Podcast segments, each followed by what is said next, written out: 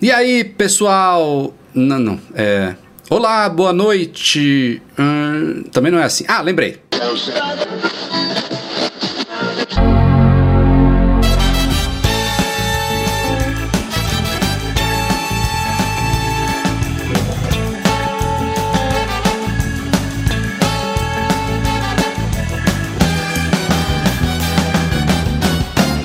Você está ouvindo o Mac Magazine no ar.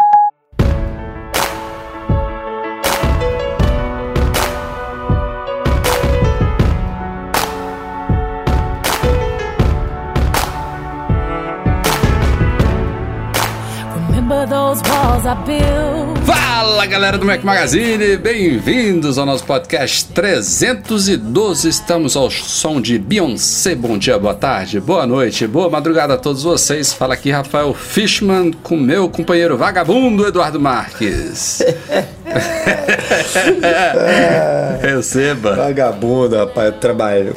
Olha só, duas semanas trabalhando 14 horas por Veja dia. bem, Eduardo. E você ainda manda Blog é uma coisa, Você blog é é um- uma coisa, podcast é outra. O blog ficou bem coberto, bom trabalho seu, muito parabéns. Toma um tapinha nas suas costas. Breno Mazzi fugiu da bronca A aqui, é mas desse toma. aí. É desse, É, desse cidadão dele, né? aí. Que inclusive não veio hoje. Não tá aqui pra se defender. E eu vou difamar com medo essa do pessoa. puxão de orelha. Eu vou difamar essa pessoa hoje aqui também. Porque inclusive ficou vendo o joguinho de São Paulo aí, sendo eliminado de Libertadores, entendeu? Antes mesmo de. de- antes, mesmo de, antes mesmo de entrar na Libertadores, já foi eliminado e ficou aí chorando pitanga aí no Twitter e não gravou o podcast na semana passada.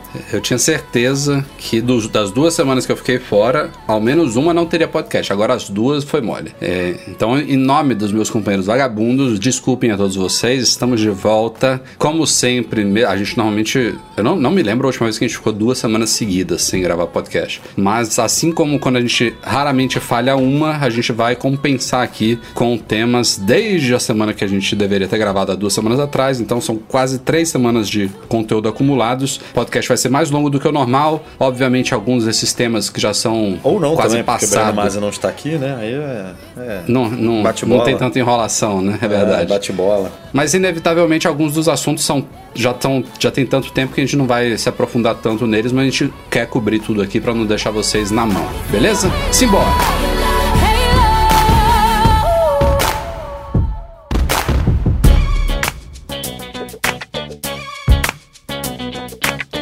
Magazine no ar, é claro, é patrocinado pela Alura, cursos online de tecnologia, e o Gabriel tem um recado pra dar pra vocês. Manda lá. Fala, Rafael e pessoal da Mac Magazine. Aqui quem fala é o Gabs Ferreira, da Alura Curso Online de Tecnologia. A gente sempre gosta de aparecer por aqui, né? Porque a gente sabe que os ouvintes desse podcast gostam muito de estudar. E lá na Alura, nós criamos uns cursos de uma área muito especial que está em crescimento e tem bastante gente falando, que é o tal do Data Science e de Machine Learning. Olha só, lá a gente tem cursos especiais para você começar com isso. Inclusive, se você nunca programou, nós também temos cursos especiais para você começar a programar. E Olha só que legal, hein? A gente tem 10% de desconto para os ouvintes desse podcast. Então acesse lá alura.com.br barra promoção barra Mac Magazine venha aprender Data Science ou aprender a programar ou aprender o que você quiser, porque nós temos muitos cursos de várias áreas diferentes e é, com esses 10% de desconto você pode estudar por até um ano em todos os nossos cursos. Pintaram rumores aí nos últimos meses sobre o lançamento das tais Smart Battery Cases para os iPhones 10S, 10S Max e 10R. A Apple não segurou mais um segredo aí, Guilherme Rambo ajudou a descobrir que elas estavam chegando, essas cases com bateria embutidas. Foram lançadas de forma muito silenciosa em janeiro, né, do que foi lançado mês passado, lá É, foi, fora. Acho que foi em janeiro. Acho que sim. É, al- algumas semanas atrás, elas foram homologadas pela Anatel. Essa é uma das notícias atrasadas aqui do nosso podcast. Elas precisam ser homologadas porque a Anatel exige que qualquer produto com tecnologias wireless, né, seja comunicação celular, Wi-Fi, Bluetooth e também produtos com bateria sejam homologados por ela. Então, essas três, esses três modelos tiveram que passar pela Anatel, foram liberados. E aí, o que? Dois, três dias depois, Edu, eles começaram a ser vendidos foi, aqui? Foi bem menos de uma semana, se eu não me engano. Já a Apple já liberou para venda e esse ano aconteceu uma coisa atípica. Pelo menos eu não lembro. Não sei se você lembra de um caso parecido com esse, mas né, eu eu que acompanhei, né? Eu que fiz o artigo, eu vi que, que a loja online começou a vender a, a, as cases e aí a gente fez o artigo informando e aí alguns minutos ou horas depois elas ficaram disponíveis de novo e aí no dia seguinte voltaram a ficar disponíveis. Então não sei se foi um se a Apple queimou a largada ou se teve que ajustar alguma coisa lá na loja online, alguma coisa de estoque, uhum. alguma coisa é, burocrática interna deles, mas foi um, um, episódio assim que eu não tinha acompanhado antes em nenhum outro produto. Mas pelo menos foi só um diazinho né? e as baterias estão aí disponíveis para compra para quem tiver dinheiro no bolso e coragem. São 1.200? Mil, é, mil, 1.199 parcelado em até 12 vezes. Quem comprar à vista aí tem 10% de desconto. Frete grátis. Frete grátis para todo o Brasil.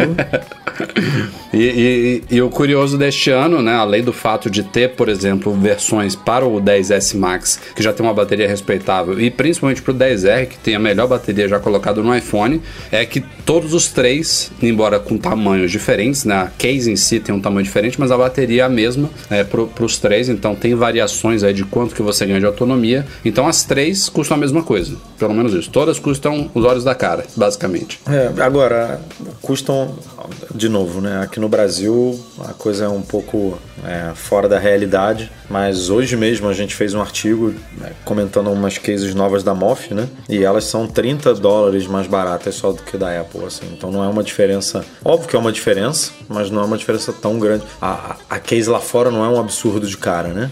Comparado com outras, como a gente pode ver. 30 dólares é um custo, é, é o famoso custo Apple, é, mas que muitos pagam. Agora aqui no Brasil a coisa já vira um pouco proibitiva, né, como a gente sabe. É, no, no caso dessa case especificamente, tem uma diferença tecnológica que é exclusiva da Apple. É diferente de você, por exemplo, comparar uma case de silicone da Apple com uma case de silicone genérica. No máximo, você vai ter alguma diferença ali na composição do silicone, alguma questão de durabilidade ali da cor, de não desbotar, de descascar, enfim. Mas as duas seriam, seriam case de silicone. Provavelmente uma genérica custa o quê? Um terço da, da Apple. No caso das Smart Battery Cases, elas funcionam realmente de forma diferente e essas da Apple, elas inclusive aumentam a longevidade, a longevidade da bateria dos iPhones, porque elas operam de forma independente, elas não servem para recarregar a bateria do iPhone como todas as cases com bateria. Qualquer case com bateria é como se você estivesse colocando o iPhone em cima de um é, conectado num power bank, por exemplo. O power bank, a, a case com a bateria, ela vai ter sua, sua energia ali armazenada que vai alimentar a bateria do iPhone, que permite que você use ele por mais tempo. No caso das cases é, da Apple com bateria, na tomada, né? Isso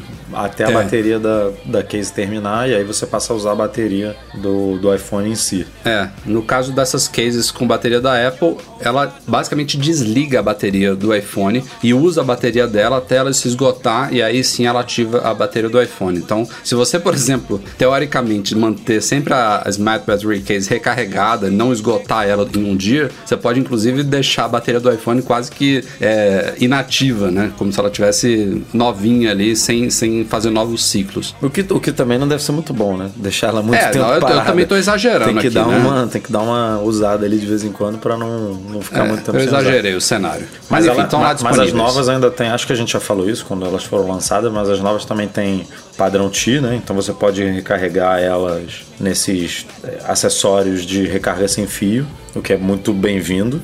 É, e lembrando que a Smart Battery Case do 10S funciona no 10, ainda que tenha algumas particularidades, né? Tipo, a, o alinhamento da câmera traseira não fica perfeito, é, a, a parte inferior do, dos iPhones 10 e 10S é um pouco diferente, então a case não fica 100% bem não é feita para ele, né? basicamente. Não, não é feita, mas, mas funciona. É se você tem um 10 com bateria ruim, que já tá meio capenga e quer botar uma Smart Battery Case dessa nele, funciona. Dá, dá para dá pra usar.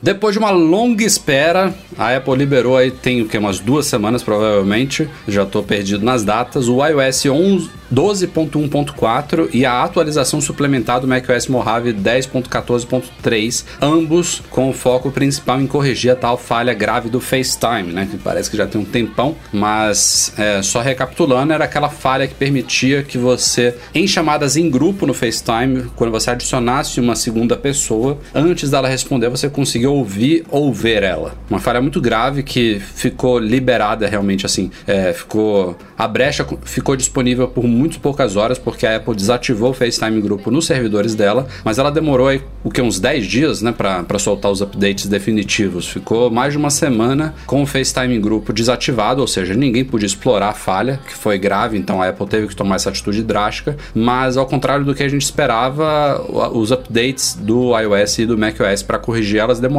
mais, por, possivelmente porque eles quiseram realmente fazer todos os testes possíveis lá para evitar que alguma coisa saísse errado. E assim que saíram esses updates, tanto do iOS quanto do macOS, ela reativou nos servidores o FaceTime Grupo só para quem atualizou os os sistemas, óbvio, né? Então, quem por acaso não, não quer atualizar, vai continuar sem o FaceTime Group, que também não é nada tão grave assim, é um recurso, inclusive, relativamente novo do iOS e do macOS, mas a Apple fez bem em conseguir fazer essa separação aí para não deixar ninguém vulnerável. É, em paralelo a isso, até que surgiu aí também recentemente mais um bugzinho, né, do é, ela corrigiu. Mesmo demorando. Ela corrigiu, mas capô. Porque é. você. E, e, tem muito a ver com o problema, né? Porque o problema acontecia justamente quando você.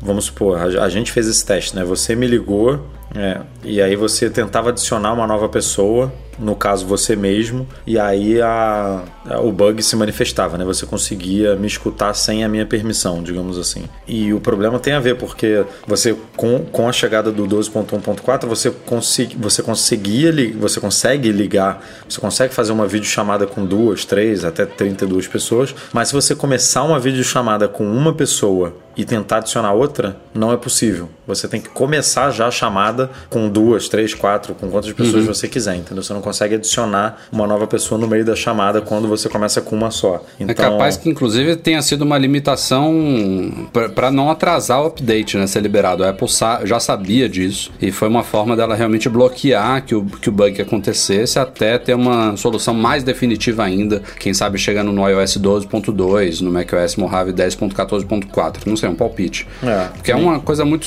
Uma coisa. É, era a base do bug, então com certeza isso foi testado lá antes de, desses updates serem liberados, né? É, e, e só para adicionar, a gente está agora, nesse momento, na beta 3 do iOS 12.2. E na beta 3, esse mesmo bug é, foi corrigido, né? O, tá equivalente. No 12.1.4 tá equivalente ao 12.2 beta 3. Então, se você é desenvolvedor ou faz parte do Apple Beta Program Software, se estiver usando a última versão, você também já pode usar de novo o recurso de FaceTime em grupo. Já tem muitos anos que a Apple e outras empresas de tecnologia vira e mexe se colocam no meio de polêmicas envolvendo a designação de obsolescência programada, que é basicamente um conceito, uma teoria é, da conspiração, eu diria. Não que seja sempre da conspiração, porque é fato que existem casos é, que ela já existiu, é, que basicamente é, significa o seguinte: que um determinado produto pode ser um eletrônico, pode ser um eletrodoméstico, pode ser uma roupa, não importa. Ele tem um, um prazo de validade, digamos assim. Né? É, a, a, a própria fabricante, em vez de fazer o produto para ser o mais durável possível, ela faz o produto de forma que, é, em um determinado momento, seja por um update de software, ou então seja é, por um tempo de uso, um, dois anos de uso, seja por, sei lá, quantas vezes você abre e fecha uma portinha, não importa. Aquele produto vai deixar de funcionar, vai quebrar, ou então não vai ter a mesma performance de antes para forçar o consumidor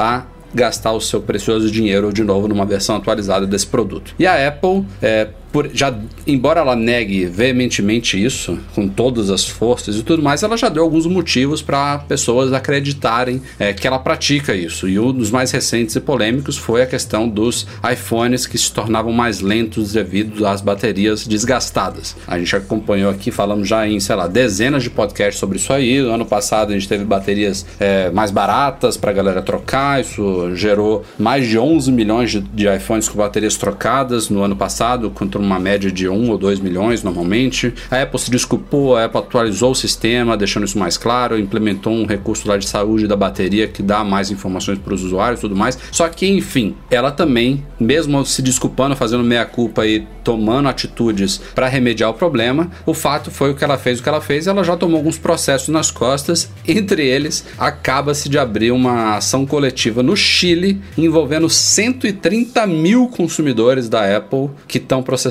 ela pelo motivo que eu acabei de explicar aqui, por obsolescência programada, né, Edu? É, exatamente. E esse movimento aparentemente começou no Chile, mas já está se espalhando. É o próprio órgão responsável por organizar essa, essa, essa ação coletiva, né? captar, digamos assim, essas pessoas, já entrou em contato com outros países, inclusive o Brasil, outros países aqui da América Latina, para seja juntar essa galera nesse caso ou abrir casos, casos específicos em cada país, né? É, a respeito desse problema envolvendo a diminuição do poder de processamento nos iPhones, né? E a Apple sabe disso.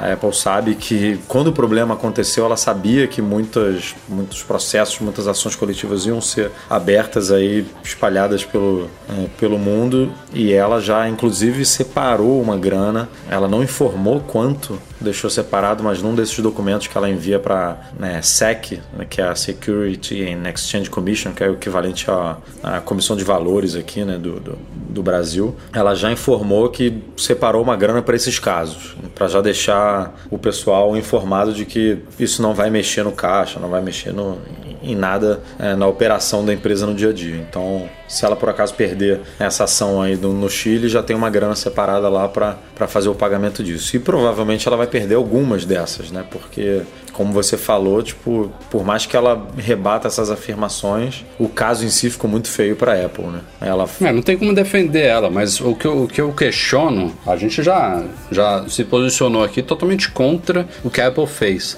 O que eu também sou contra é quando os consumidores pongam em ações simplesmente visando ganhar dinheiro sem terem sido de fato prejudicados. Eu duvido ao dó que 130 mil chilenos realmente tenham sido prejudicados por essa mancada da Apple. Eu vou explicar isso, porque uma coisa é o consumidor que realmente tem um iPhone que ficou lento devido às baterias desgastadas, é, foi enganado pela Apple, pela omissão da Apple, pela, pela falta de informação aí, por tudo que a gente já criticou aqui em relação a esse problema, e aí ou trocou de iPhone, ou até comprou um iPhone, um, um, um smartphone concorrente de Android, ou até gastou com uma bateria, é, não importa assim. Se o, realmente o consumidor ele foi prejudicado por, esse, por essa mancada não, da gastar Apple, com a bateria até um movimento era um movimento normal, né?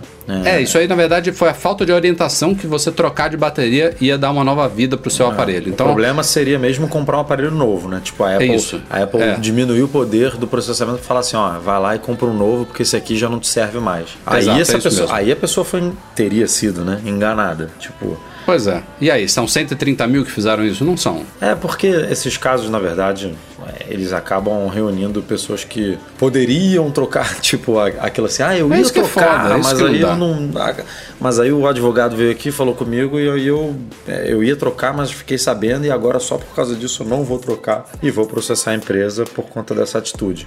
Mas a Apple, assim, ela merece uma trauletada porque. Lógico. Ela, no mínimo, no mínimo, no mínimo, não foi transparente o suficiente nesse caso. Né? Ela deveria uhum. ter, quando ela botou esse plano em prática, ela deveria ter aberto o jogo, como ela fez depois, que foi que, que o caso ganhou a mídia, né? É, deveria ter falado, ó, a bateria aqui a gente tem algum problema, a, o, no, o, nosso chip está num, tá numa tá, tá num patamar e, a, e, as nossas baterias estão em outro patamar, um não conversa tão bem com o outro assim, a ponto de, de, de a gente precisar fazer isso. Então a empresa sem dúvida nenhuma falhou nesse ponto. Se é merecedora de, de ser prejudicada em todos esses casos, eu não sei, mas ela mesmo já, já previu perder muitos deles. Então, é, quem sabe esse do Chile seja um. Bom, daqui para frente no podcast, basicamente a gente vai tratar de rumores. Não necessariamente rumores daqueles mais distantes, mas de coisas que não são oficializadas ainda, que não, não foram lançadas. Basicamente, todas as pautas daqui para frente são de coisas que podem acontecer nas próximas semanas ou nos próximos anos. E a primeira parte aqui, essa pauta separada aqui, é são do, do, do que vazou de coisas que devem acontecer daqui para o final do mês que vem. Entre elas, a possibilidade da Apple fazer um evento especial no dia 25 de março, se eu não me engano, é uma segunda-feira. A data eu acho que foi divulgada pelo John Paklovski, sei lá como é que fala o sobrenome dele, lá do BuzzFeed, que era do Recode e tudo mais, um cara que tem fontes quentes na Apple. Eu até comentei com o Edu que não me recordo dele errando uma data assim de evento, embora ele tenha deixado lá no texto e ele faz certo, a, a, aberto a possibilidade de os planos da Apple serem alterados e tem realmente um motivo forte. É, esse cara, que... ele é porta-voz da Apple, né? É, é. Mas Isso é nesse, nesse caso, nesse caso até que tem um motivo bom que poderia fazer a coisa ser adiada, que é o que, que vai ser apresentado nesse evento. É, primeiro vamos falar de serviços, depois a gente fala de hardwares que podem ou não ser lançados no evento ou antes ou depois. Em termos de serviços, é, o que começou-se, a, a primeira informação que trouxe é que a Apple vai aproveitar o palco do evento para apresentar o seu serviço de assinatura de notícias, jornais e revistas, que é fruto de uma aquisição que ela fez da Texture, é, e a ideia é justamente criar um basicamente um Netflix de conteúdo. Você poder fazer uma assinatura mensal é, com valor ainda não determinado e você ter acesso a uma gama aí de revistas e jornais, é, provavelmente pelo mesmo ambiente do aplicativo News, que até hoje não chegou ao Brasil, mas pode ser com, essa, com esse lançamento desse serviço a coisa se expanda internacionalmente mais rápido. Trazendo para o mercado brasileiro, imagina você pagar, sei lá, R$ 9,90 ou R$19,90 e ter acesso a Globo, Folha, Estadão, Veja, tipo, Época, tudo, tudo no mesmo, no mesmo pacote ali, né, sem precisar assinar individualmente todos esses serviços. Né? É óbvio que isso não não deve chegar ao Brasil tão cedo, não com todos esses veículos, mas a ideia por trás de algo assim é essa: você pagar ali uma assinatura e ter aberto, ter essas paywalls derrubadas em todos esses veículos que hoje cobram algum tipo de assinatura. Inclusive cobrimos em separado aí, em paralelo, que a Apple está cobrando uma, uma taxa radical né, dessas empresas. A, a, o padrão, desde que ela começou a fazer compartilhamento de receitas nas lojas online, é, não, não falo nem da iTunes Store, que veio antes da App Store, porque aí os, os acordos com gravadoras de música e filmes e tudo mais, isso aí são coisas mais privadas. Mas o acordo mais padrão que a gente conhece da App Store era sempre 70-30, né? Então o desenvolvedor fica com 70% e a Apple com 30%. Mais recentemente a gente viu a Apple flexibilizando um pouco, envolvendo justamente assinaturas, então tem alguns, algumas situações na App Store que ela fica só com 15% e o desenvolvedor fica com 85%. Então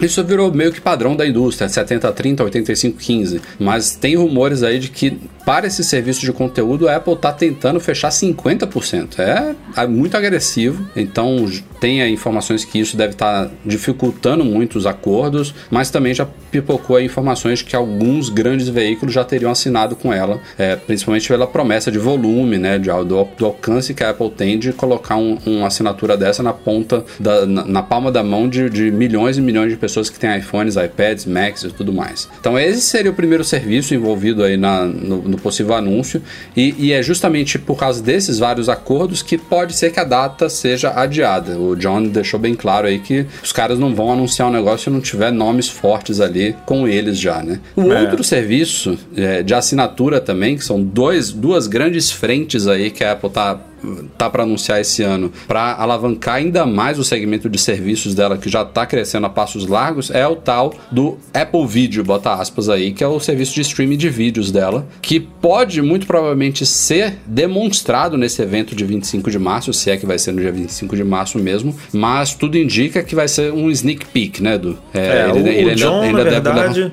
quando ele quando ele soltou essa informação, ele deixou bem claro que perguntou para as fontes dele né, se teria mais alguma coisa além do, do serviço de assinaturas né, e o pessoal não quis comentar, né? Então ele deixou em aberto, mas dizendo, deixando claro ali que não tinha nenhuma informação sobre o, o Apple Video, digamos assim. E aí depois, em cima dessa informação, se eu não me engano, foi a Bloomberg, o, o Mark Gurman, que também é, é, que nem o John, tipo, fontes quentíssimas dentro da Apple. Uhum. Ele disse que sim, o Apple Video também seria apresentado é, na, na, nesse mesmo evento do dia, 20, do dia 25, mas não necessariamente lançado. E aí depois, isso aqui, como, como esse podcast é especial, né? É uma junção de três em um, algumas notícias já saíram há muito tempo.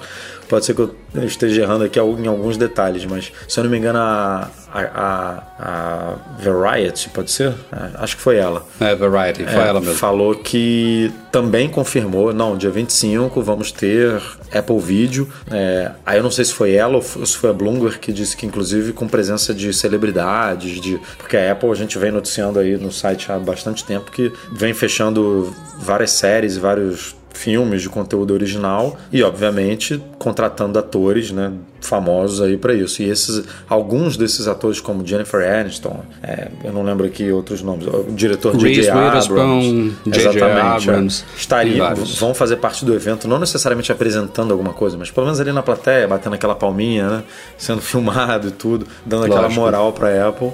E aí eu não lembro se foi a Bloomberg ou a Variety. Ah, não, a, não lembro quem falou exatamente isso dos artistas. Não mas, importa, Eduardo. Mas foi a Variety que falou que ele não vai chegar agora. Não vai ser lançado é, agora. É isso que eu ia condensar aqui. Que ele vai ser lançado no fim do ano, ou no meio, do meio pro fim do ano.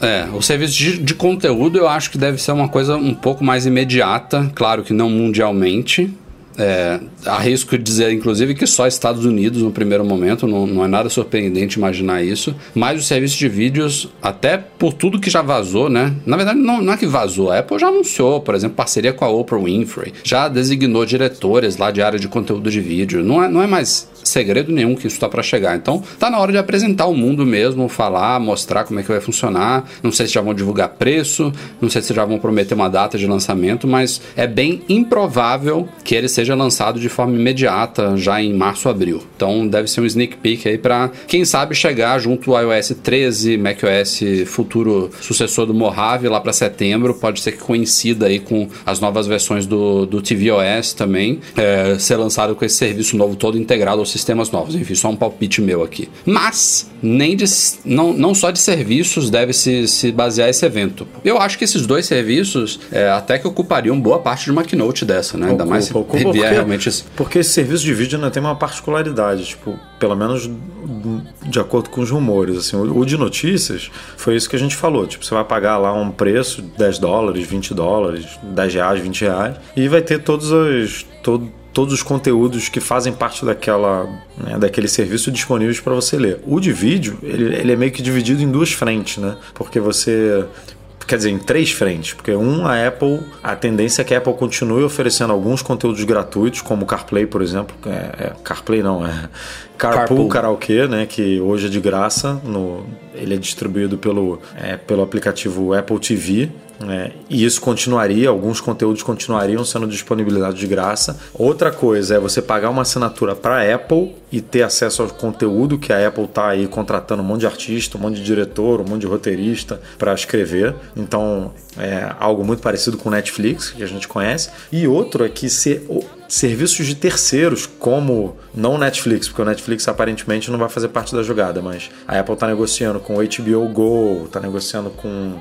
é, Starts, é, com Showtime, com ou, é, Comedy Central, que ele, esses, esses outros serviços que já existem é, que são serviços de streaming hoje já consolidados, é, eles, migra, eles migrariam, não, eles seriam oferecidos também dentro do, desse aplicativo Apple TV, mas com assinaturas é, individuais. Você, quem é assinante, por exemplo, da, do HBO Go, poderia assistir os conteúdos, poderia ver Game of Thrones, Westworld, tudo dentro do aplicativo Apple TV, entendeu? Sem precisar ser jogado. É isso meio é. que já existe hoje, né? É, mas você é jogado, né? Esse é, é, você... esse é o ponto. Você é, jogado você... pro aplicativo aplicativo, você hoje Seria tem uma integração lá, maior, Exatamente. Né? Você, você hoje tem Entendi. lá o Play Kids, tem o HBO Go, tem é, Globosat Play, tem tem um monte lá, Fox Brasil, que a gente. Uhum. Todos esses a gente já colocou lá no site. Você, se você for ver um conteúdo desses, quando você toca ali, você é jogado para o aplicativo é, em questão. É, a tendência é que tudo isso funcione, rode ali dentro da, do Apple TV. Então você não vai precisar sair da,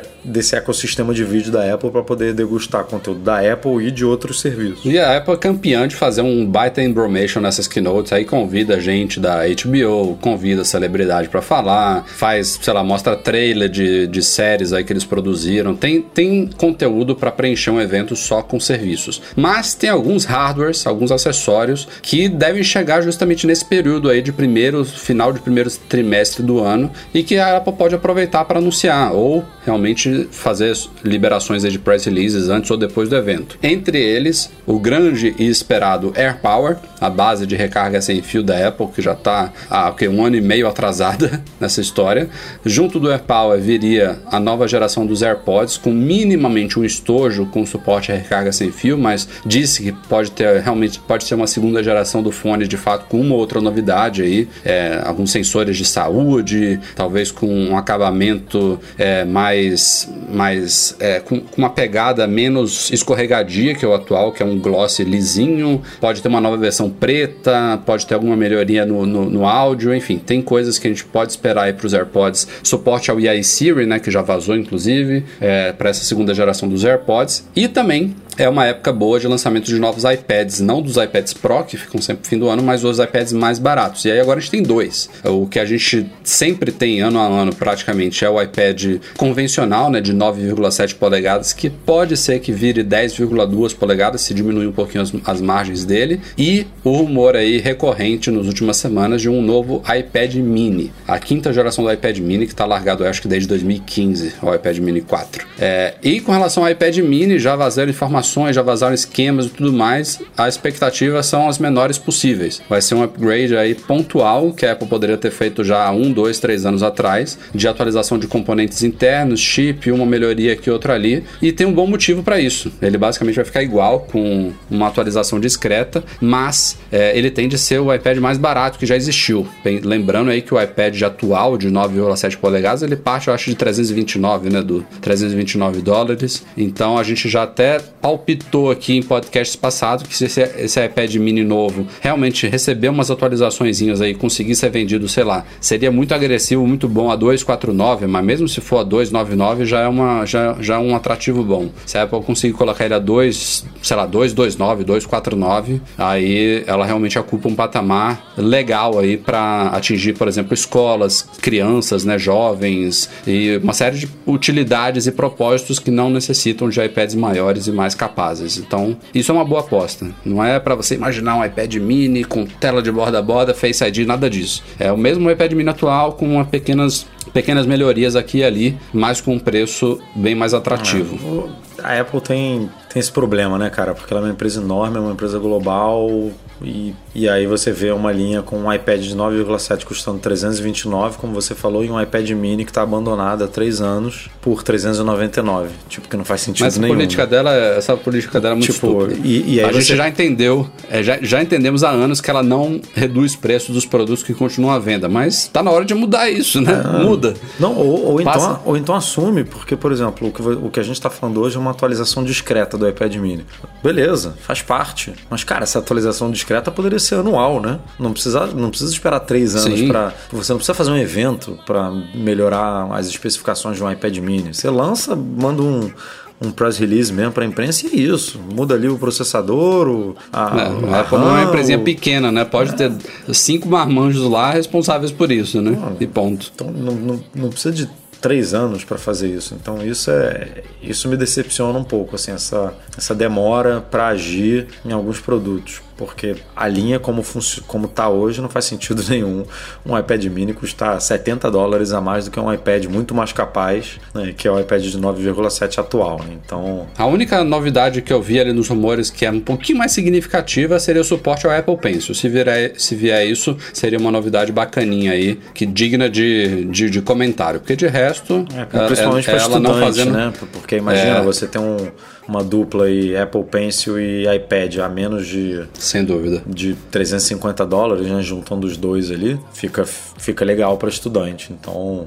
Mas vamos ver. Não, não, você apostaria em um evento com tudo isso ou só para serviços? É, só para serviço eu acho difícil. Eu acho que o AirPower e os AirPods merecem um evento novo. iPad mini comentar de jeito nenhum. E aí o outro iPad também pode ser anunciado, sei lá, é, uma semana antes em press release. Atualização dos iPads do iPad mini, ponto. E aí o evento fica fica é, para serviços e para AirPower e AirPods, eu diria. Meu palpite. Ok, vamos para agora rumores mais focados em iPhones. O falando de uma forma meio cronológica aqui sobre os rumores que focaram nas últimas semanas, um só comentando aqui por alto um que pode ser mais imediato, inclusive, junto dessas coisas que a gente falou aí na, na penúltima pauta, é a possibilidade da Apple lançar uma versão Product Red, né, vermelhinha dos iPhones 10S e 10S Max. É, nos últimos anos, quando ela fez isso, a introdução de uma cor extra dos iPhones, foi mais ou menos nessa época, né, do, de março, abril. Então é mais um que não merece comentário na Keynote, mas pode vir é, como comunicado para a imprensa, inclusive junto dos, tais novos iPads. Eu não, não duvido nada. E considerando que a performance dos iPhones desse ano em termos de vendas não foi das mais exemplares, embora esteja muito bem obrigado, né? É, não, não, não, não, não cairia nada mal a chegada de uma cor dessa para dar uma nova aquecida nas vendas desses iPhones caríssimos, né? É, e assim, hoje a gente já tem, né, um iPhone 10R vermelho, que a Apple lançou já de cara quando o iPhone foi apresentado. Então muita gente ficou na dúvida se, ah, será que a gente vai ter aquele meio ciclo, né, com um lançamento da cor vermelha, mas mas o, o rumor veio de, um, de uma rede social chinesa, se eu não me engano, e, e ele foi um pouco assertivo porque ele falou que é, lá na China o, o, esse iPhone vermelho não é chamado de Product Red, né? Porque eles não, não eu não sei exatamente porquê, mas eles não fazem essa essa relação com AIDS lá não é muito bem vista e tudo, então eles deixam de lado esse selo do Product Red, ainda que o produto seja vendido, ainda que a margem né, de, de, que é repassada para o Fundo Global contra AIDS ainda seja mantida. É, então, no ano passado foi assim, nesse ano esse rumor também pintou. Se seria algo só limitado à China, eu, a gente acha bem difícil, né? Pela posição global da Apple, mas eu não apostaria num iPhone vermelho num, num, em condições normais de temperatura e ambiente, por conta do 10R que já tem uma versão vermelha. Mas como você comentou aí, a coisa das vendas não, não tão boas esse ano e tudo, não é, já já está provado que funciona uma cor vermelha com esse acabamento de vidro, né? Porque o 10R é, é igual ao, ao 10S nesse sentido. Então é muito fácil para Apple produzir um iPhone 10S e um iPhone 10S Max nessa cor. Então eu não eu não, não me surpreenderia se visse um, um iPhone vermelho pipocando por aí agora, não. O que sumiram foram rumores de um iPhone SE novo, né? Estavam até um tempo atrás aí pipocando, mas agora ninguém mais fala é, sobre inclusive isso. Inclusive com Face ID, né? Tipo, todo Uhum. Não só um, uma melhoria de especificação, né, como o iPad Mini, uma coisa bem, é. bem drástica, digamos assim, mas ele realmente morreu na praia. Agora vamos avançar um pouquinho no ano, ainda falando sobre iPhones e a notícia um tanto quanto decepcionante. Uma parte dela não me incomoda tanto, a outra acho ridícula. É sobre os iPhones que vão ser lançados neste ano, né? Lá para setembro, como sempre. O rumor da vez é que a Apple vai manter a porta Lightning. É, e assim, eu, se não fosse os iPads Pro com USB-C no ano passado, eu nem apostaria que a Apple trocaria o Lightning para USB-C nos iPhones. Mas aquilo ali foi um indicativo que ela poderia estar tá abrindo mão aí da sua, da sua interface proprietária e colocando esse padrão aberto USB-C em todos os produtos. Não é que esse rumor seja definitivo. Existem e há informações claras aí, não tem por que não existir protótipos de iPhones na Apple com USB-C e essa decisão ainda pode estar sendo tomada ou já foi, a gente gente não sabe exatamente se é uma coisa ou outra, mas o rumor diz que ela vai manter a porta Lightning e tem bons motivos para manter também. Tem todo um ecossistema de acessórios aí, tem a questão da Apple ter um controle maior sobre acessórios que utilizam essa interface, né, dentro do programa Made for iPhone, o MFI e tudo mais. Então, isso assim não me incomoda tanto, é, contanto, obviamente, que a outra ponta do cabo seja USB-C já, porque não faz mais sentido o cabo vir de, USB, de Lightning para USB-A. Isso aí, há dois anos atrás já falava isso. Agora, a outra parte do rumor é assim: se, se isso se confirmar de novo, realmente é. Não, não, não tem mais motivo para um iPhone em 2019 vir com um carregador de 5 watts na caixa. Pelo amor de Deus, cara. Tipo, você compra. Tem Androids aí de 300, 400 dólares que já vem na caixa com um carregador rápido de, sei lá, 15, 18, 20 watts. Por que, que a Apple ainda insistiria nessa idiotice? Eu não, não sei dizer. Mas, mas, o rumor tá aí. É, mas essa, isso não tá muito ligado ao Lightning em si?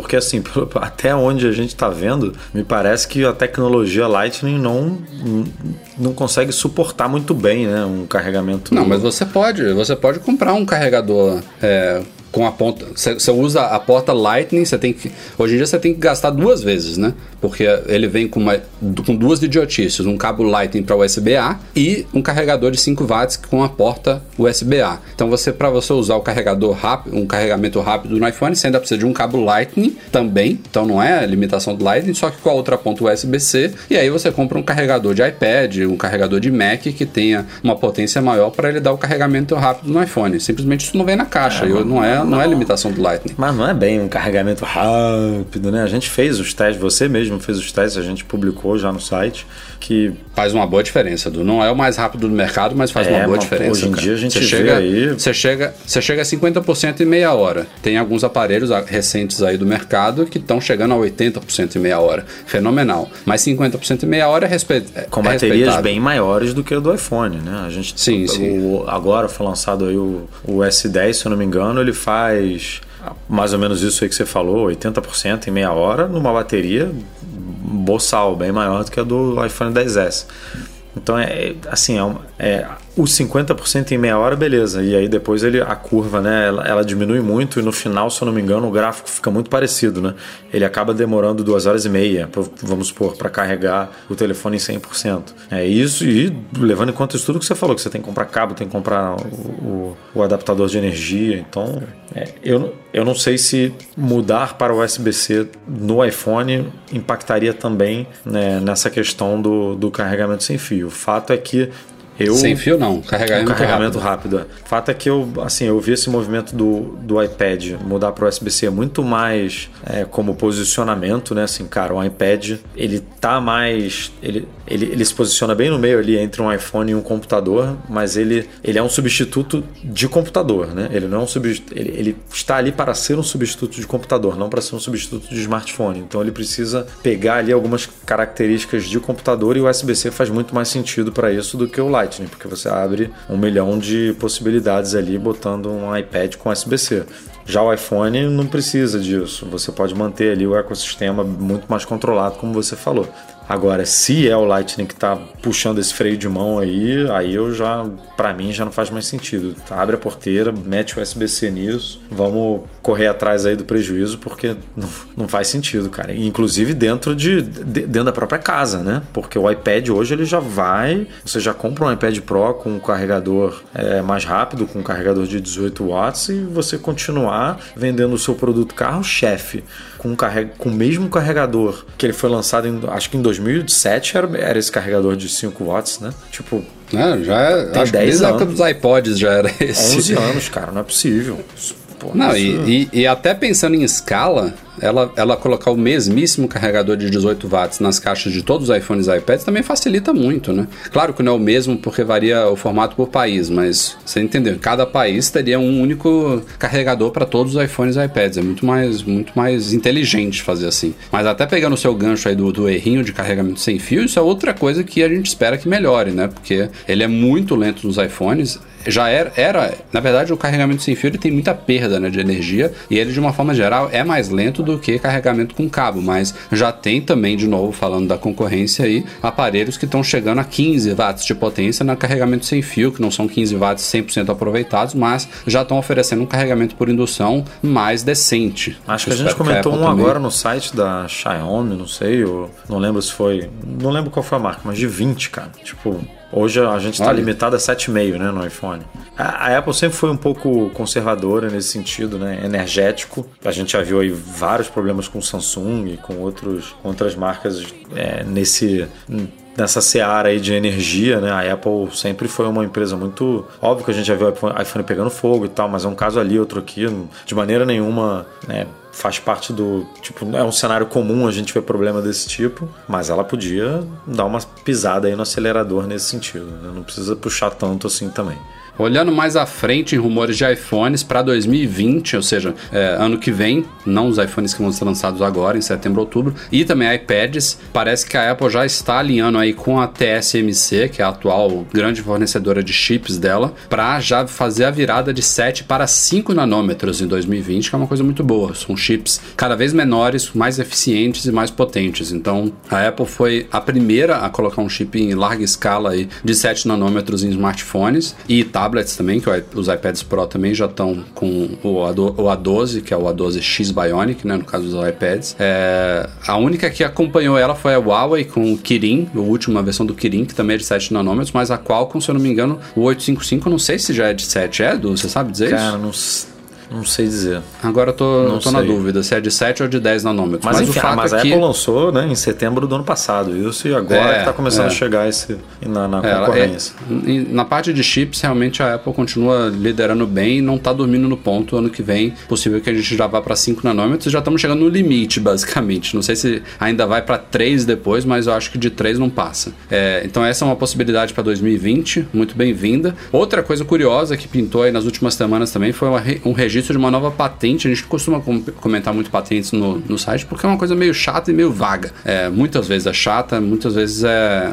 É um mercado paralelo, não, né, cara? Você faz para bloquear a concorrência, você faz para. Tipo, não necessariamente isso vai se transformar em produto. Então. É, e tipo, às vezes eles estão simplesmente sentido. experimentando tecnologias lá, descobrindo alguma coisa que eles não, não decidiram ainda se vai realmente implementar no produto. E esse é um caso. É um Touch ID que funciona em qualquer lugar da tela. É, a, as tecnologias de, de, leitura de impressão digital sob a tela elas evoluíram muito nos últimos dois anos. É, começaram de forma ótica, ou seja, é uma luz na tela que ilumina o dedo e tira uma foto dele aí, compara uma foto com a outra, ou seja, é uma coisa mais lenta e muito menos segura, porque é uma leitura ótica, enquanto os leitores de impressão digital, é, como o Touch ID nas últimas gerações, ele, ele é, é acho que é supersônico, né, que fala, não sei se é, se é esse o nome em, português, mas ele usa ondas sonoras, usa outras tecnologias aí para fazer uma leitura mais precisa e mais, é, mais rápida da impressão digital e mais segura, obviamente. É, e só agora que estão pintando os primeiros smartphones com leitor biométrico sobre a tela que também fazem esse tipo de leitura. Eu acho que o Galaxy S10 é, inclusive é um deles. Então já não é mais uma leitura ótica, você não precisa deixar a tela ali com um brilho forte ali na região onde você posiciona o dedo. Mas uma coisa comum entre todos esses, seja ótico ou supersônico, é que existe um espaço espacinho bem pequeno ali na parte inferior da tela, onde você deve posicionar o seu dedo. Você não pode tocar em qualquer lugar para ele ser lido. E essa patente da Apple cobre justamente isso. Seria um Touch ID que você poderia colocar o seu dedo em qualquer lugar da tela para ele ser identificado. Mas é uma coisa absurdamente improvável da gente ver sendo implementado em futuros iPhones e iPads, porque a Apple já deixou bem claro que o foco é total no Face ID. E uma das expectativas para os iPhones deste ano é o Face ID de segunda geração, que deve vir mais rápido, mais mais seguro, com um ângulo de visão maior, enfim, algumas melhorias que a gente espera aí para a segunda geração do Face ID, até porque os Androids que também têm reconhecimento facial, eles estão chegando é, perto do que a Apple conseguiu implementar no Face ID de primeira geração há dois anos atrás. Então, mas isso, isso é uma coisa que a gente pode falar que a Apple está muito na frente, porque não existe hoje no mercado pelo menos eu não me lembro de ter falado de nenhum aparelho desses, nenhum mercado, nenhum aparelho Android que tenha reconhecimento facial e que tenha abandonado o reconhecimento de impressão digital. Eles sempre oferecem os dois porque não se garantem uhum. no reconhecimento facial, né? Tipo, ó, a gente bota aqui um reconhecimento como o próprio S10 que foi lançado agora. Ele não tem mais um scanner de íris, né? Ele tem um reconhecimento facial, mas por não ser tão. Tem, tem um disclaimer. Quando você vai configurar seu rosto, tem lá um disclaimer que não é um método 100% seguro. Exatamente. Aí ele tem que oferecer um método, digamos, 100% seguro, que é o de impressão digital sobre a tela. Então, é, a Apple lançou isso já tem dois anos, né? Vai fazer dois anos, um ano e meio. É, e ninguém chegou perto ainda, cara. Isso é, é um ponto bem bizarro deles. É.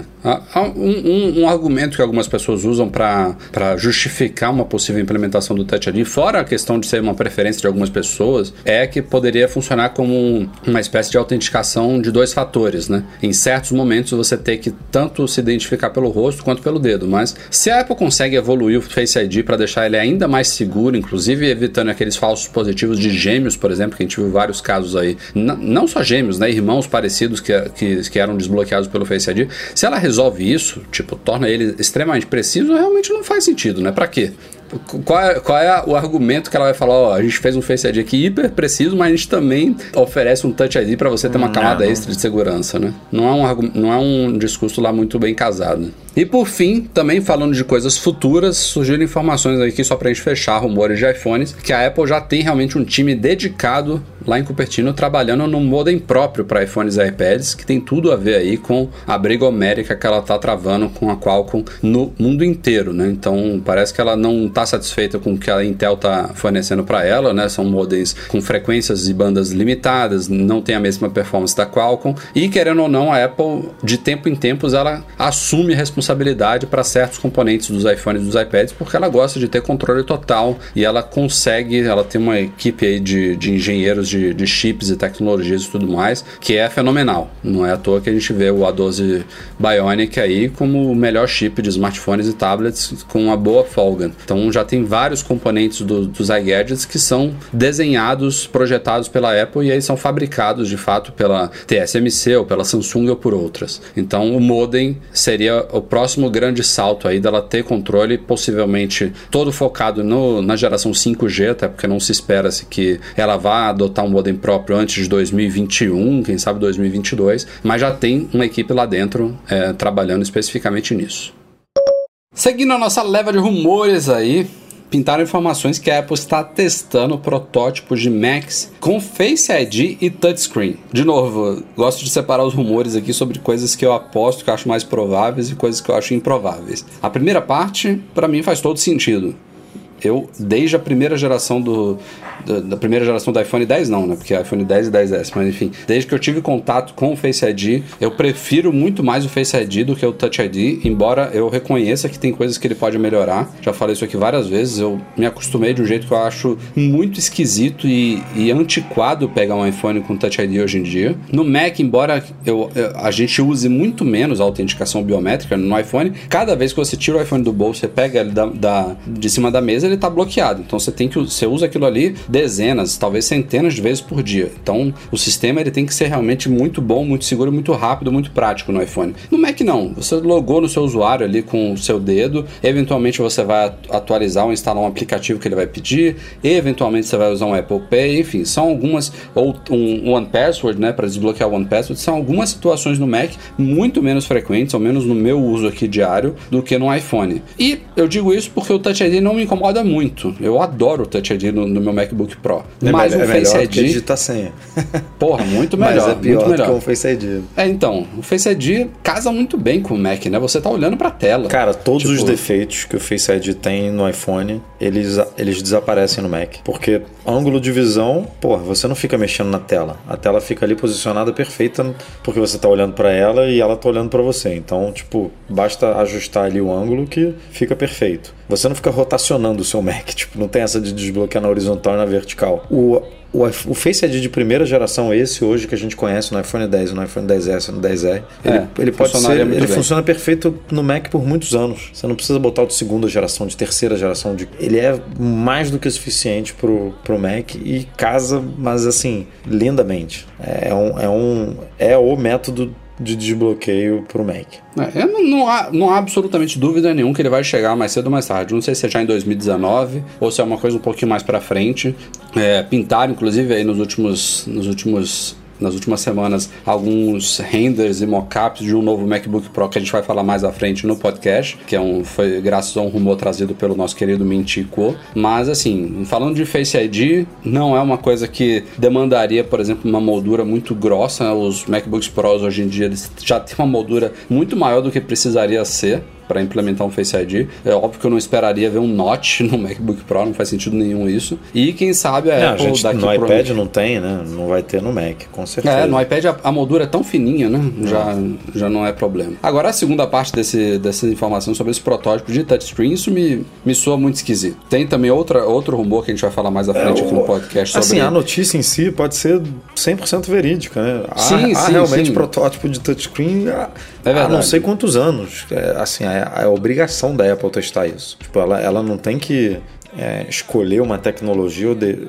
com base em achismo. Ela tem que ir lá implementar e testar. E aí, pela, pelo teste, pelo feedback dos engenheiros e dos, das pessoas que estão testando lá, chegar à conclusão de que não vale a pena lançar um Mac com, com touchscreen. Assim, eu particularmente não vejo acho que a nossa visão é muito alinhada nesse sentido assim eu não vejo é, no que um uma, uma, tela sensível ao toque no Mac possa ser interessante. Assim, eu já vi muita gente é, reclamando, muita gente que usa um iPad Pro, por exemplo, é, até como segundo, segunda tela e tal, falando, putz, eu vira e mexe, eu boto o dedo ali no Mac e tal, tipo, sem querer, já, já é um movimento meio que instinto e tudo. É, mas assim, não é não é ergonômico, não, não é uma coisa. Não, eu, é, eu digo isso por experiência própria. Você, quando você está com o Smart Keyboard conectado no iPad, ele vira praticamente um laptop, né? E eu já usei meu iPad Pro para trabalho por mais de uma semana inteira, só ele. E eu acho esquisito, ainda acho.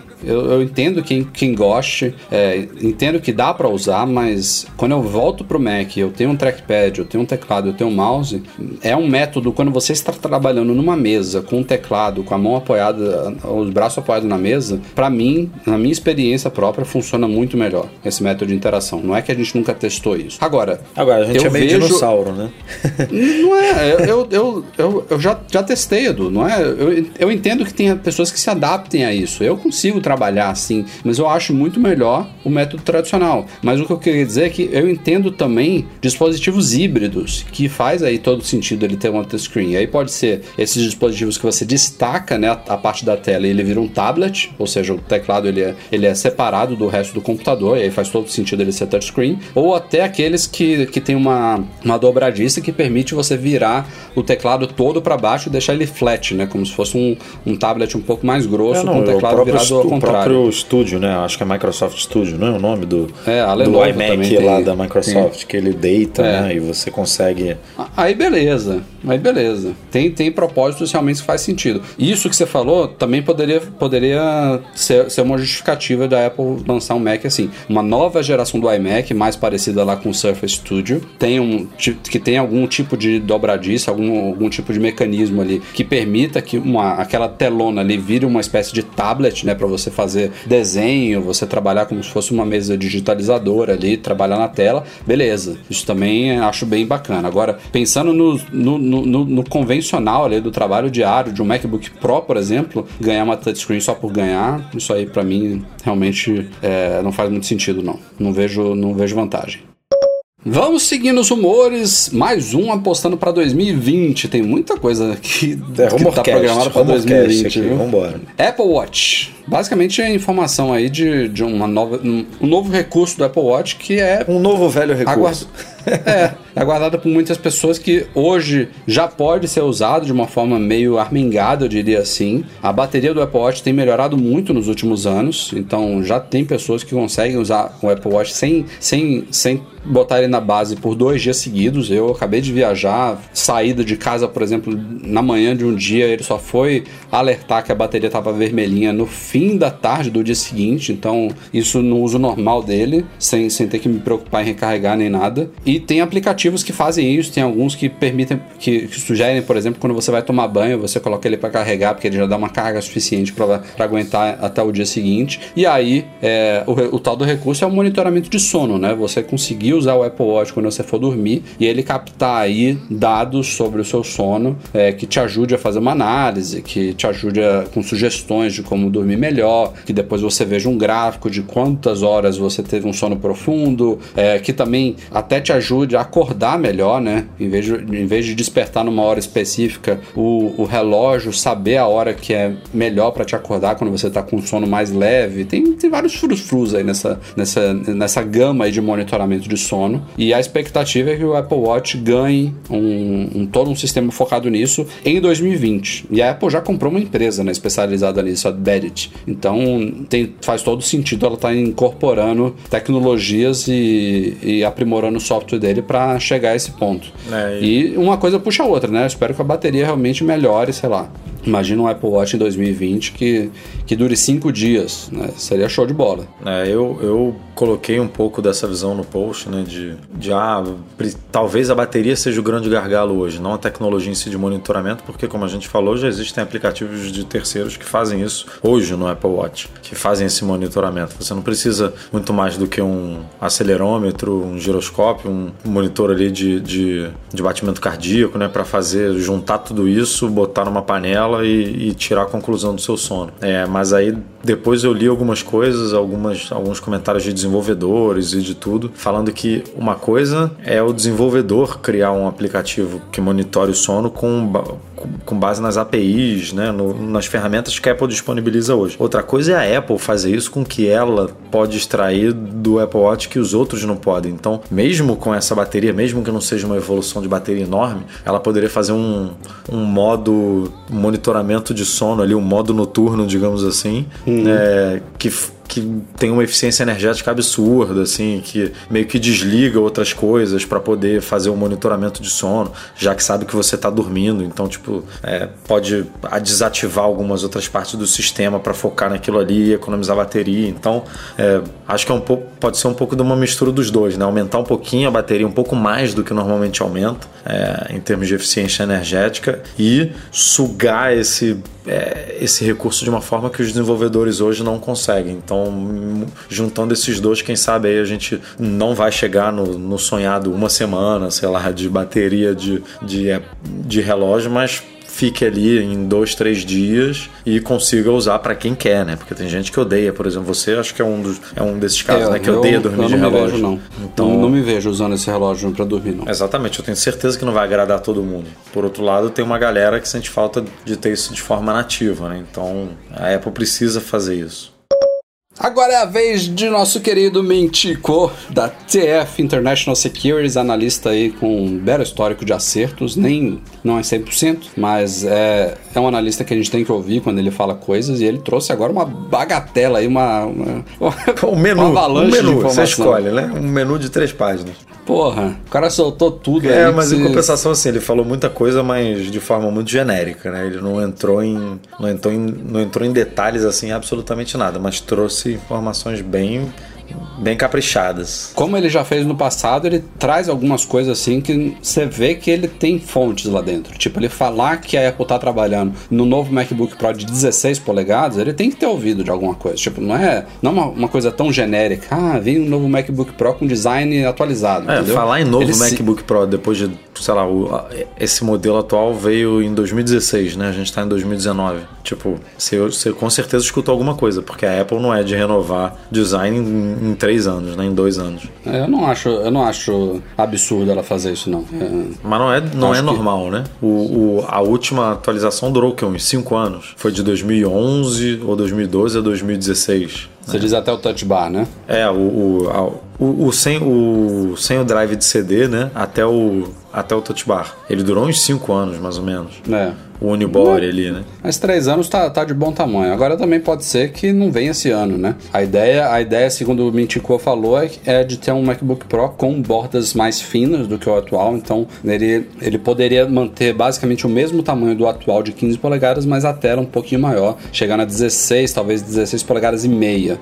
Que é uma coisa legal. Não, mas ele falou que o MacBook Pro especificamente vem esse ano. O que pra Hum. mim é um pouco surpreendente, porque, como eu falei, em 2016, a gente tá em 2019, três anos. Agora, faz sentido porque não, não tem mais necessidade mesmo dessa margem, dessa borda que tem hoje na tela do, do MacBook Pro. A gente, é, você mesmo comentou aí, assim, não tem tecnologia é, que exija uma margem dessa. Então, mesmo com a implementação de um Face ID, que aliás ele não comentou absolutamente nada sobre Face ID, é bom deixar claro. É, mais um, um redesenho aí. E o redesenho seria simples, né? Seria mais na, na tela em si do que na estrutura do chassi, assim.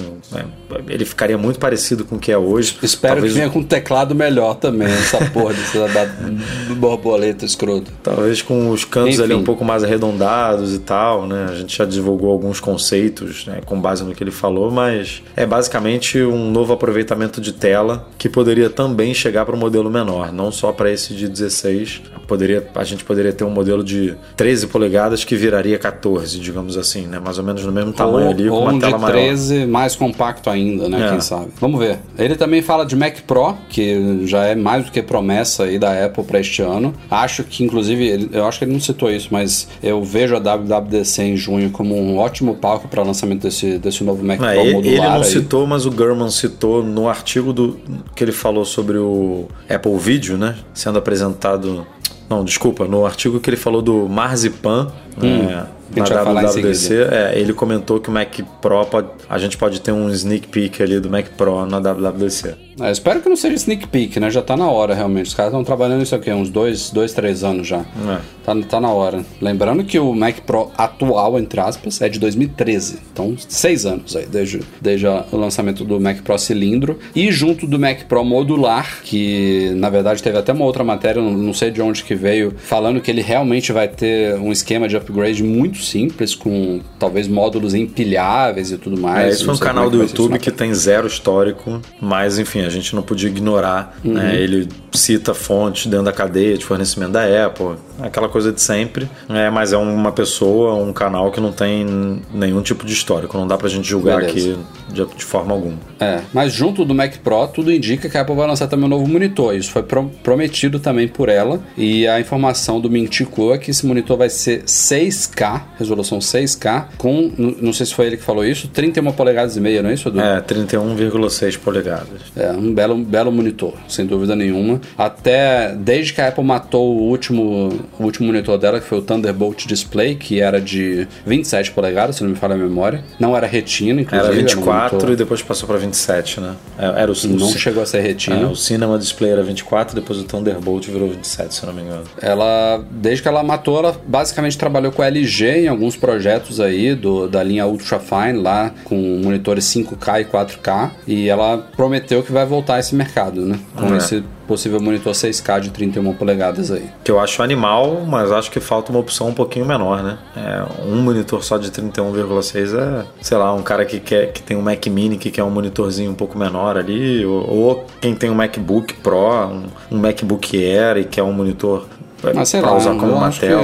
que, eu acho que Porque esse 31 vem salgado também, né? 6K É, então, não vai é, ver é um baratinho. né? monitor, é um monitor top dos top, com preço à la Apple e não é para não é pro cara que tem um Mac Mini, entendeu? O cara que tá com um Mac Mini usa um monitor da Dell, da AOC, da... Não um deveria, mais né? Se baratinho. ele tem um Mac Mini, ele de- poderia usar um da Apple também, né? Mas, ah, que mais que o Mintico falou, Edu? Teve mais coisas, né? Cara, ele falou de iPhone, obviamente, que vai ser é, bem parecido com a linha atual, né? Três modelos, um com tela LCD e dois com tela é, OLED.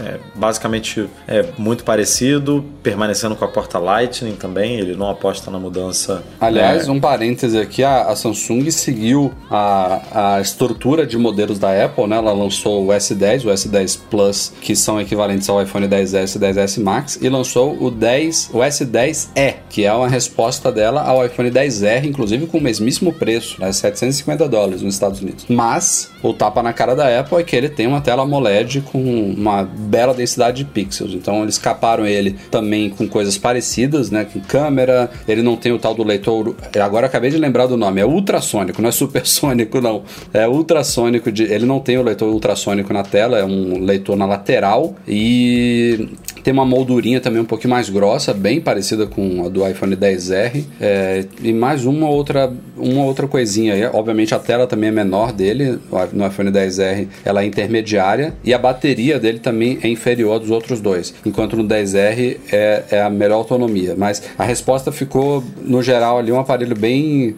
bem similar em termos de estratégia de mercado, mas é, não, ter, não teve. ela- a Samsung não capou em termos de tecnologia da tela. É uma AMOLED de respeito ali no, no, 10, no S10e. Mas mande ver aí, Edu. Não, ele fala de um Face ID melhorado, é, sem entrar em muitos detalhes, dizendo só que é mais rápido. Diz também não possível mudança no acabamento, é, que os modelos podem receber um novo tipo de vidro jateado, menos brilhoso, um aumentozinho na bateria, é, um, uma nova, um novo rádio de banda ultra larga para navegação em ambientes internos e uma coisa que algumas né, algumas concorrentes já adotaram, inclusive a Samsung no, no S10, que é o carregamento sem fio bilateral, né? Que você poderia, por exemplo, usar o iPhone para carregar os AirPods ou quem sabe até mesmo um Apple Watch, né, o iPhone servindo de bateria externa para um outro, né, para um outro dispositivo. Agora, não comentou três câmeras, é, que a gente já viu em outros rumores, né, de, de outras fontes, possivelmente no, no 10S Max, né, que é o, é o rumor mais provável, né, e não comentou outras coisas que a gente também já ouviu, né, mas que não. Por,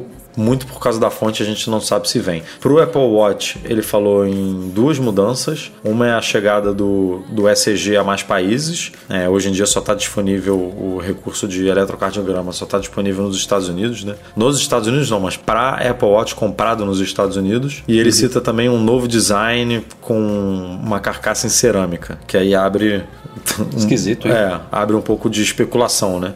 É, se- será que é um novo modelo Edition? Será que todos os, todos os, os novos, os novos Watch vêm cerâmica? Será que sai alumínio e entra cerâmica ou sai aço inoxidável e entra cerâmica? Enfim, não deixou muito claro aí o que, que vai acontecer. E ele falou também dos Air, do AirPower do AirPods, dizendo que o AirPower realmente vai ser lançado no primeiro semestre desse ano e que o AirPods ele vem, ele chega no segundo semestre é, com suporte a carregamento sem fio, conectividade, conectividade Bluetooth aprimorada e só. Não, não comentou detalhes de e aí Siri que a gente já viu, né? O próprio eu falei aí Siri, meu iPhone disparou aqui.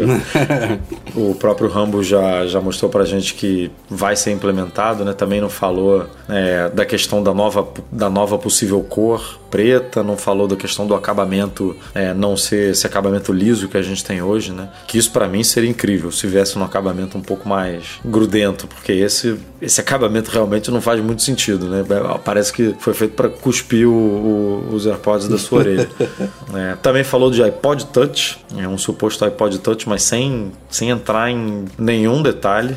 É, só falou que vai lançar um- uma atualização do iPod Touch em algum momento de 2019. É, e iPads também. Falou o que a gente já ouviu, né? Do, do iPad de 9,7 que ele pode saltar para um iPad de 10,2 polegadas por conta de- da diminuição das bordas. É, falou de novos iPads Pro é, no, no segundo semestre, mas sem grandes novidades, é, apenas melhorias aí pontuais. E falou também é, do novo iPad Mini, de novo, é, nada muito específico, só citando que a Apple vai lançar realmente um novo iPad mini, sem entrar em detalhes aí do, do que ela poderia melhorar nesse aparelho. Beleza. Vamos ver o que, que se confirma e o que, que não se confirma. E para terminar a temporada de rumores e terminar também esse podcast, a última pauta é um tanto quanto quente, um tanto quanto polêmica e diz respeito ao tal do projeto Marzipan, que já falamos aqui no site há um tempo. Não é mais segredo nenhum. O nome em si é um codinome interno, mas a Apple desde a keynote da WWDC passada, ela, ela revelou que está trabalhando realmente é, em um projeto desse tipo, já que quatro aplicativos que rodam no macOS Mojave, que não existiam antes, que são Caso, o gravador de voz, o Bolsa e... Casa, gravador, bolsa. Rapaz, peraí. Vou ter que ver aqui E o. mais um que o Edu vai pegar já já. Esses quatro aplicativos Bolsa, do, casa. do, do- do- Ah, é o News. É que a gente não Pronto, é tem. News. É, é o News. Ok, esses quatro aplicativos do macOS Mojave, eles são aplicativos para iOS rodando no macOS, basicamente isso. Isso é um projeto que, por enquanto, a Apple não abriu para desenvolvedores, ela basicamente é, colocou esses quatro para ver como, como é a receptividade, para colocar a coisa para funcionar, mas a ideia é que na WWDC 19 agora a gente ouça de novo sobre isso, deve ter uma área toda da Keynote focada nisso, porque a Apple quer, tem o objetivo de até 2021, segundo a Bloomberg, né, trouxe isso, né, do Mark Foi, foi Gurman, o Mark Gurman. ela quer fundir, de certa forma, os aplicativos das três plataformas, que é Mac, iPhone e iPad, em uma coisa só, ou seja, facilitar o trabalho de desenvolvedores de criar um aplicativo, um binário único que rode nas três plataformas. E a transição deve começar neste ano já, é, por partes. Então, o que faz mais sentido de imediato é permitir que aplicativos de iPad rodem em Macs, é, com adaptações muito pequenas. E assim, eu vejo isso de uma forma ao mesmo tempo muito bacana e ao, e ao mesmo tempo preocupante, porque é claro e evidente que existem grandes diferenças entre as plataformas, senão tudo seria um sistema só. É, existem aplicativos que é, não, não, não teriam muito justificativa de serem desenvolvidos para Macs, que por, pela facilidade do Marzipan podem ser levados ao Mac e vão funcionar de uma forma satisfatória, entre eles o Casa. É, você vê que ainda tem arestas ali a parar nele, tem coisas que são a, a clara interface do iOS não adaptada para o Mac, mas isso aí é uma coisa aceitável neste primeiro ano de testes. Eu espero que a coisa melhore e tenha uma aparência um pouco mais nativa futuramente. Mas é, tem várias coisas que é, merecem um aplicativo nativo realmente pensado para o Mac que me preocupa no futuro os desenvolvedores pensarem numa coisa é, para iPad e aí como é fácil levar para o Mac, não, não, não dá um, a devida atenção que, que o Mac mereceria. Então, é, tem esse aspecto, mas por outro lado, como eu falei aqui, tem várias coisas que existem no mundo iOS. Aí, um exemplo muito frequente que dão é um Netflix da vida, que permitiria que a gente tivesse um aplicativo nativo do Netflix no Mac, é, que até hoje não existe. Você, para você ver Netflix no Mac, hoje você precisa ir no navegador. Então, tem coisas boas e tem coisas que são um pouco preocupantes, mas que eu acho que vão ser esclarecidas com o tempo. E, o, o, paralelo também muito importante desse projeto Marzipan, que é a parte do software, é o que está envolvido no hardware, que é a possibilidade de a Apple adotar chips próprios com a arquitetura ARM nos Macs. E a expectativa é que isso comece provavelmente em 2020. E a própria Intel, né? Do, já surgiu informações aí de executivos da Intel. É, a própria Intel já acredita que a Apple vai realmente começar essa transição no ano que vem. Então, eu acho que uma coisa estaria ligada à outra aí. É, não é que os aplicativos dependem de Macs com ARM para rodarem, tanto é que tem esses quatro exemplos que eu já falei aqui que estão funcionando muito bem, mas para a gente ter toda a performance, toda a integração e a facilidade realmente dos desenvolvedores desenvolver, de criarem uma coisa só que roda em todo lugar, é, acho que cairia bem fazer essa transição também de chips próprios nos Macs nesses próximos dois anos. Hum, é uma coisa complementa muito a outra, né? Se eu não me engano, a, o rumor e a notícia de que os Macs passariam a usar chips próprios da Apple, né, os chips ARMS, né, começou a ser noticiado antes mesmo do que o Marzipan. Então, é, acho que tão, são duas coisas que andam ali de mão dadas mesmo. Como você falou, é possível já rodar, né, como, como a gente vê hoje nesses quatro experimentos da Apple, mas faz muito sentido tudo, tudo funcionar dessa forma. Né? E a própria Intel falar isso é um, é um, é um sinal muito claro né, do, do que vem por aí. É, eu tô tô curioso, assim, porque eu, eu também não. Essas implementações não me deixaram é, muito animados é, desses quatro aplicativos, mas por outro lado, é, foi o que você falou, é melhor talvez ter um aplicativo nativo do Netflix, mesmo que não seja aquela perfeição, aquela, aquele aplicativo que poderia ser desenvolvido se eles é, aplicassem ali numa solução é, hoje é, para o macOS, mas pelo menos a gente teria alguma coisa. O próprio aplicativo do Twitter, né, que eles abandonaram a plataforma, poderia voltar facilmente numa implementação dessa. Né? Então, quem dá, as empresas que dão muito valor para a plataforma macOS provavelmente continua, continuariam desenvolvendo com todo o capricho seus aplicativos, como, como o caso do Twitchbot, né? É, como é, Pixelmator, que a gente vê essas empresas dedicando mesmo com times exclusivos para cada plataforma e integrando tudo ali da melhor maneira possível. Mas para quem não tem talvez grana para ter um time exclusivo ou acha que não é necessário, né, não deixa de ser uma boa opção, né? Pelo menos o, o, a gente que é, que é fã de macOS não fica órfão, né? Então... O exemplo do Twitter é, é, é inclusive um, um, uma, é, uma má referência, é, pensando nesse futuro, porque o Twitter ele tinha um excelente aplicativo para Mac, ele tinha um excelente aplicativo para iPad, ele matou o do Mac, o do iPad virou uma versão estendida do iPhone, eles perderam a adaptação nativa e por mera preguiça dos caras, né? Tipo, é, eles cagaram realmente. Né? Na real, eles compraram um puta de um aplicativo que existia para Mac, que era o Twitch, né? Se eu não me engano. Era. Que na época que ele era desenvolvido pelo desenvolvedor lá, ter, terceiro, ele era um o melhor, um dos é, melhores. Eles contrataram né, o, é. o Lauren Brickster depois e que aí ele os caras abandonaram, do, do né? E aí o, o, o aplicativo foi ficando para trás, surgiram outras opções melhores e eles não evoluíram como, como o mercado exigiu, mas, mas assim, eu, eu tô curioso para ver como é, inclusive, é, é, as próprias lojas, né, a Mac App Store e a App Store seriam uma só, né? Porque se você desenvolve um aplicativo para todas as plataformas, você não precisa de duas lojas. É, é. Então, é, como que isso vai ser feito mantendo a, a concepção de dois sistemas diferentes, né? Porque a Apple sempre deixou claro que iOS é uma coisa e macOS é, uma, é outra coisa, né? Até, até pela forma que a gente interage nos, é, nos dispositivos, né? Um é com a mão, o outro é com mouse e teclado. Exato. Então, Mas não, fal não faltam bons exemplos mesmo, né? A gente falou do Netflix, mas por um Instagram para Mac seria show de bola. é, todo- exatamente. A gente sente falta né? no Mac Magazine. de- Muito. É.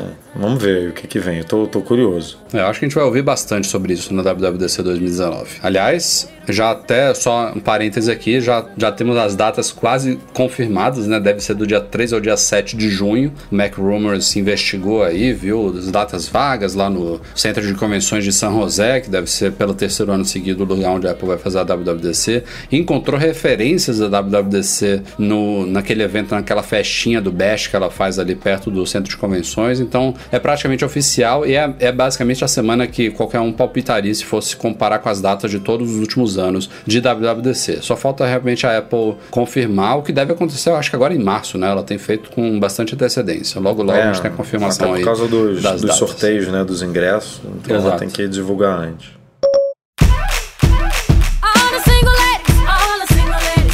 Galera, vamos ficando por aqui. Este foi o Mac Magazine no ar 312. Obviamente, como a gente teve que correr aí para compensar essas pautas, não selecionamos e-mails nessa semana, mas na próxima a gente promete que vamos separar algumas das mensagens que vocês enviaram para noar@macmagazine.com.br e não falharemos, não falharemos. O Edu Garcia, nosso editor, vai tirar uma semana de folga na semana que vem, mas o podcast vai ser, vai sair, a gente não vai pular. Vamos gravar pra no vocês carnaval. que é, a gente grava no, no carnaval, eu Pra mesmo edito, não vai ficar compensar essas duas semanas. não vai aí. ficar com a qualidade que, que o Edu edita, mas vai sair podcast na semana que vem. O Rafa vai gravar porque- do camarote lá da- do Salvador, lá no meio da pipoca, lá no meio da bagunça. É, a gente promete, beleza? Valeu, Edu, até semana que vem. Valeu, até a próxima. O nosso podcast é um oferecimento dos patrões Platinum GoImports.com.br, Macs a preços justos no Brasil, Mac Services, a melhor assistência técnica especializada em placa lógica de Macs e monetize a solução definitiva de pagamentos online. Fica um grande agradecimento a todos que nos apoiam no Patreon e no Catarse, especialmente os patrões Ouro, Beto Chagas, Leonardo Fialho, Lucas Garibe e Luiz Deutscher. Um grande abraço a todos vocês também pela audiência de sempre. Muito obrigado e até a semana que vem. Um bom carnaval. É, aproveitem com moderação se beber não dirigam. Tchau, tchau.